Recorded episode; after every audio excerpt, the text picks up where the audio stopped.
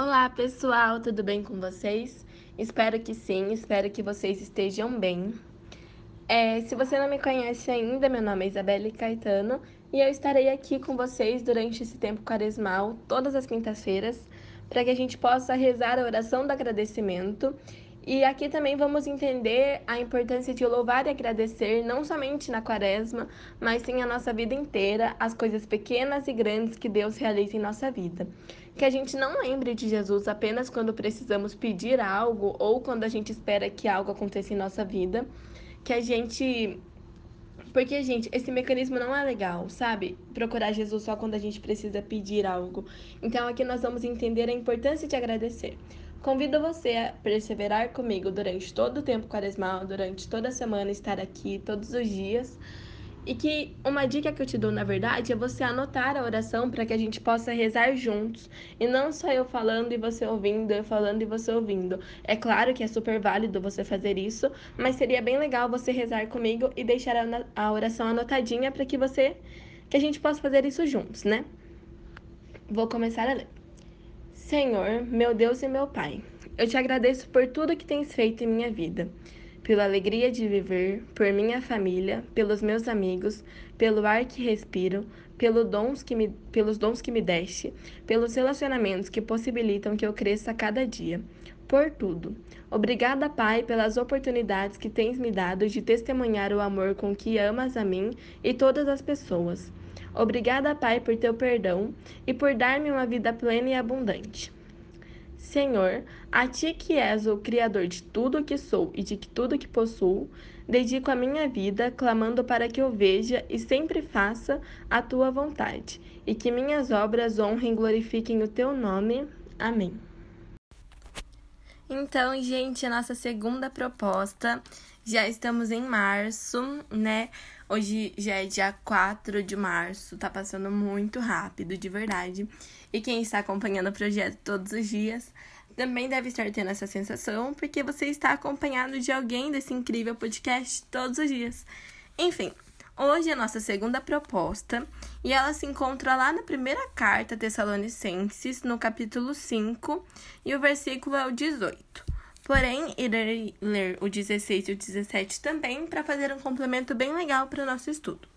Se vocês puderem abrir, é 1 Tessalonicenses, capítulo 5, versículo 16 ao 18.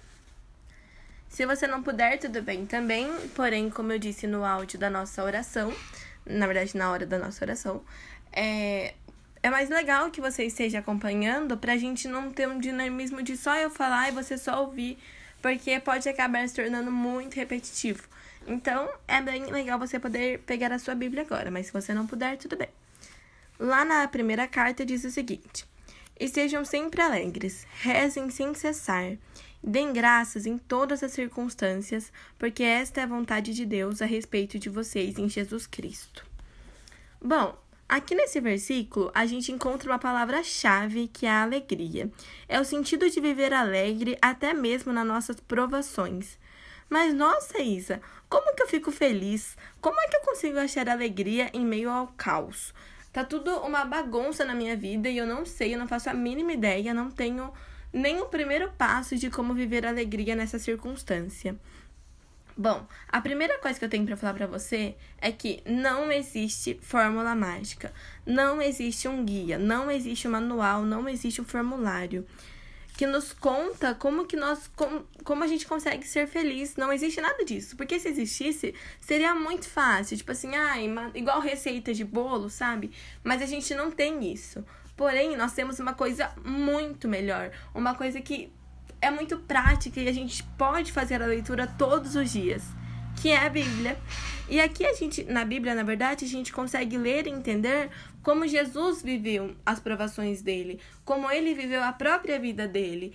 Aqui também tem testemunhos, tem relatos, tem histórias o tempo todo de pessoas que passaram por tempos difíceis. Então nós temos que praticar isso com mais é, frequência, pegar e ler a Bíblia, pegar e entender alguns versículos acompanhar essa jornada de Jesus, acompanhar esse caminho dele e entender também algumas técnicas, como ele lidou com algumas coisas, como ele deixou de lidar, ser justo e paciente, como era Jesus, bem ao pé da palavra mesmo. Então, isso é muito importante, que a gente pratique o ato de ler a Bíblia mais, com mais frequência. Agora na quaresma estamos propondo alguns versículos, mas tem também o nosso podcast Palavras de Restauração, que a gente lê algumas passagens que são um pouco maiores das cartas dos é, a gente tá lendo as cartas agora.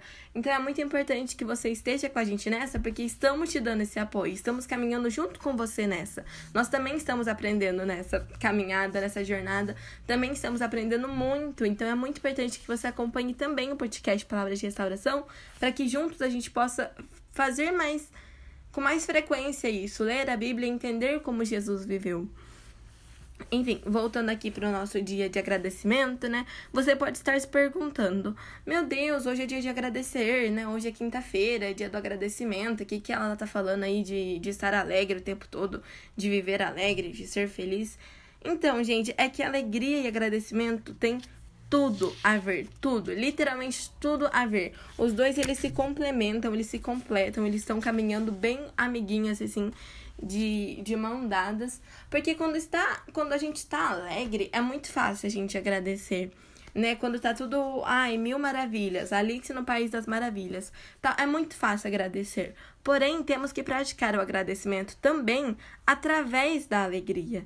É importante que a gente agradeça através da nossa alegria principalmente nos nossos momentos de provações. Às vezes a gente passa por uns momentos que eu sei que não é fácil lidar, eu sei, eu entendo, nem tudo a gente consegue lidar assim, achar é, soluções para os nossos problemas. Tem dias que realmente está muito difícil, a gente não consegue achar solução para nada. Porém, uma dica que eu te dou é Pare de focar apenas no problema. Agradeça nessas circunstâncias e procure algumas soluções. Nem que se for uma coisa muito besta, uma coisa muito pequena, já é alguma coisa, já é algo para você agradecer. Então nós temos que praticar isso também, agradecer através da alegria em nossos momentos de provações. Então hoje eu vim aqui te lembrar e até mesmo te relembrar que antes de você finalmente passar por algum momento ruim, por uma situação que não é tão bacana, Deus te prepara para viver isso. Ele te dá alguns caminhos, ele te dá uma luz, ele faz uma preparação com você para que você não chegue sem cartas na manga quando chegar na situação. Então, sim, você está preparado, mas para isso nós temos que estar fortalecidos em Deus. Mas como a gente consegue essa fortaleza? A gente consegue através da oração diária, através da leitura da Bíblia, através do próprio agradecimento, através de orações simples, orações complexas, terços, músicas, danças, entre mil outras maneiras de falar com Deus. Mas o importante mesmo, o que vale mesmo, é estarmos fortalecidos com Ele. E na quaresma é mil vezes mais importante, porque nós temos a carne fraca, nós estamos tendentes a pecar. E se nós não estivermos fortalecidos com Deus, isso dobra, isso triplica, isso quadriplica. Então nós temos que estar fortes em Deus para podermos passar as situações juntamente com Ele, para que a gente consiga achar soluções juntamente com Ele. Então é isso que eu queria dizer para vocês hoje, para que a gente possa estar fortalecidos em Deus, para que a gente possa viver alegres e praticar o agradecimento através da alegria. E lembre-se, você está preparado para viver isso. Você tem Deus do seu lado. Basta você procurar, parar de procrastinar, de deixar para amanhã. Procure, peça ajuda, esteja fortalecido com Ele, esteja alegre, agradeça através da alegria, sorria. O nosso coração transmite daquilo que ele transborda, daquilo que ele está cheio. Então, deixe o seu coração estar cheio de alegria para que a gente possa viver essa quaresma juntos, felizes, fortes e sempre agradecendo. Bom, aproveitando é, esse link, esse engaste, eu agradeço a sua presença aqui comigo hoje para a gente falar do agradecimento. Leia várias vezes, releia várias vezes essa primeira carta Tessalonicenses e pode tirar as suas próprias conclusões também e me chamar para conversar, porque eu gosto muito disso. É isso, até semana que vem.